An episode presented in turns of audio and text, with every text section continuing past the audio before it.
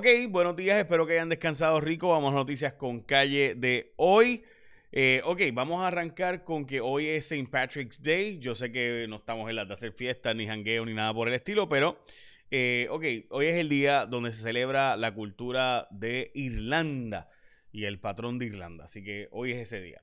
Vamos a las portadas de los periódicos. En primera hora, impulso para rescatar los cascos urbanos, 100 millones de dólares para ello. También eh, de fondos de vivienda federal. Hoy importante también que se le han quitado restricciones de fondos federales para Puerto Rico que había. La portada de El Nuevo Día, vital el monitoreo de nuevas cepas. Explico ahora por qué esta portada es tan importante. También camino libre para Domingo Manuel como nuevo secretario de Justicia. Nueva promoción automática. El Departamento de Educación, esta es la portada del vocero, no va a pasar a los estudiantes automáticamente como el año pasado, sino que esta vez, pues sí será importante cómo hayan estado ejecutando durante el año escolar de nuevo, de hecho, hoy también importante, la Federación de Maestros ha planteado que va a retar en una nueva elección a la Asociación de Maestros como representante exclusivo del magisterio. Eh, dice eh, José Luis Dalmau y la senadora González que van a básicamente esperar el proceso legislativo para entonces decidir si eh, van a aprobar o no las terapias de conversión o la prohibición de las terapias de conversión. Es decir, que el presidente del Senado no ha dicho si va a votar para prohibirlas y tampoco la senadora vicepresidenta de el Senado de Puerto Rico, quien dicho sea de paso es Marieli González, que como saben es psicóloga. Así que interesantemente tanto José Luis Dalmau, el presidente del Senado, como la vicepresidenta del Senado dicen que no van a, a decir, no, o sea, plantean que no van a decir cómo van a votar en esta medida que prohibiría las terapias de conversión. Ok, voy a explicar brevemente un asunto sobre esto y es que el proyecto de ley es dirigido no a las iglesias, sino a los profesionales de la salud y los profesionales de la salud mental se supone que tienen ya prohibido eh, hacer ¿verdad? consultas de cosas y ¿verdad? mecanismos como estos de las terapias de conversión, que sean como castraciones o recomendaciones así. Eh, así que francamente no veo cuál es el problema en prohibirlo eh, en Puerto Rico para evitar que si a alguien creativo se le ocurra hacer ese tipo de prácticas, pues, pues no las haga. Bueno, la importancia de la vigilancia genómica. Eh, ¿Por qué este artículo de la portada del Nuevo Día es tan importante? Bueno, porque tenemos dos casos en Puerto Rico de personas que aún con la vacuna han presentado síntomas serios del COVID y las vacunas todas eh, se supone que las personas, la inmensa mayoría de las personas, no presente circunstancias, ¿verdad?, de eh, los peores síntomas o, o, la muerte, obviamente. Así que eh, por eso es que es tan importante estar velando cuáles son las variantes que están corriendo en Puerto Rico para estar seguros de que, eh, en efecto, pues, si usted tiene las vacunas, pues usted va a estar protegido de verdad ante todas esas variantes o de lesiones. pudiera ser que hay otras de lesiones o variantes que no hemos detectado que están ya en la isla. A remozar los cascos urbanos, que fue lo que le mencioné, los 100 millones de fondos federales. También importante, esta noticia yo creo que eh, ¿verdad? tiene una relevancia particular y es que el gobernador ha estado bastante silente. Este gobernador ha estado, ha sido un gobernador bastante ausente, creo que como parte de la estrategia política. Y dice que el próximo martes, de ese nuevo día, dará el gobernador el mensaje de estado de situación en Puerto Rico. Les mencioné el camino libre para Domingo Manueli, también el caso de los 16 del PUA y explico brevemente, explico brevemente ese caso de los 16 del PUA, estudiantes de escuelas públicas perdón, y privadas. Eh, en síntesis, se determinó por el Departamento de Justicia que no hay caso.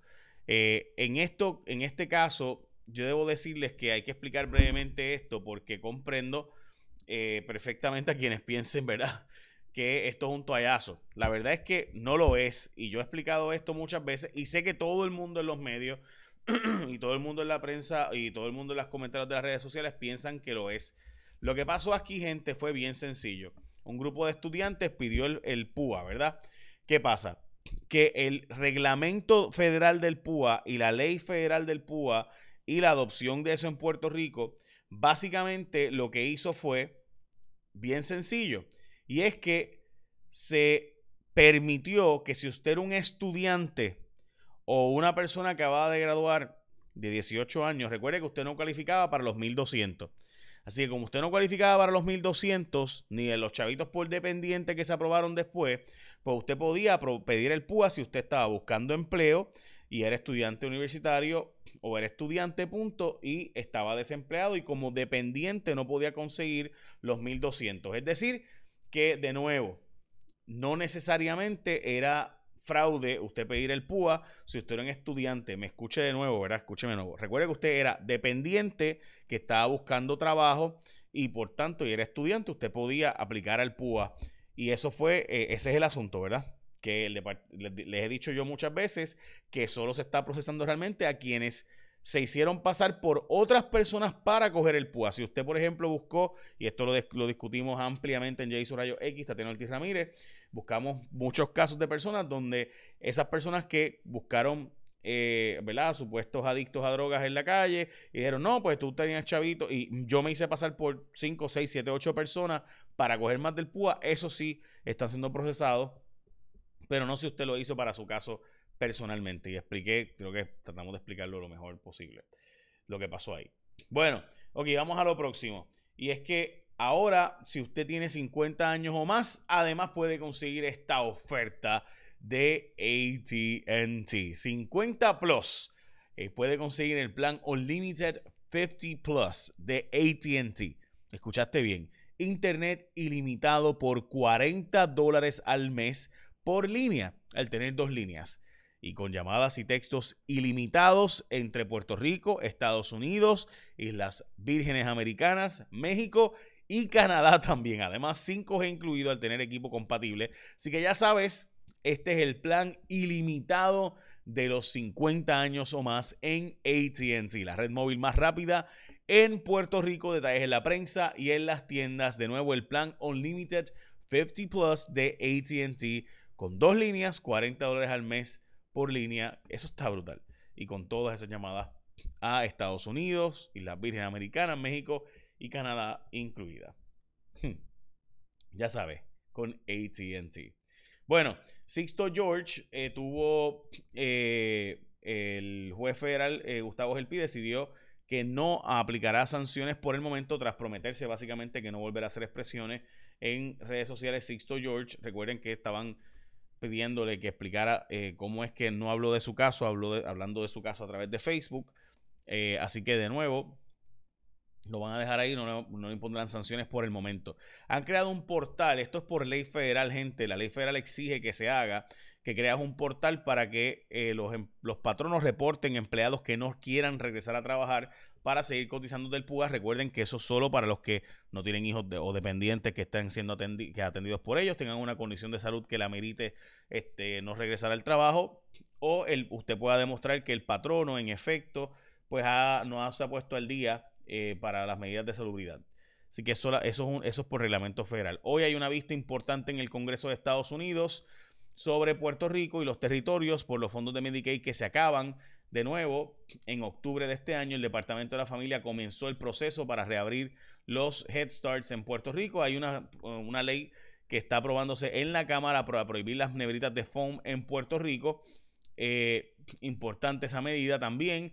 Multaron al chofer por actos de dos turistas. Este chofer de Uber se detuvo cuando presuntas turistas le pidieron pues, que tenían que hacer sus necesidades en el tapón de Piñones y pues se bajaron allí demás, le metieron dos multas de 500 dólares al chofer que se detuvo allí. Bueno, la pregunta sería, ¿qué pretendían? Que él las dejara que lo, hicieran dentro del carro.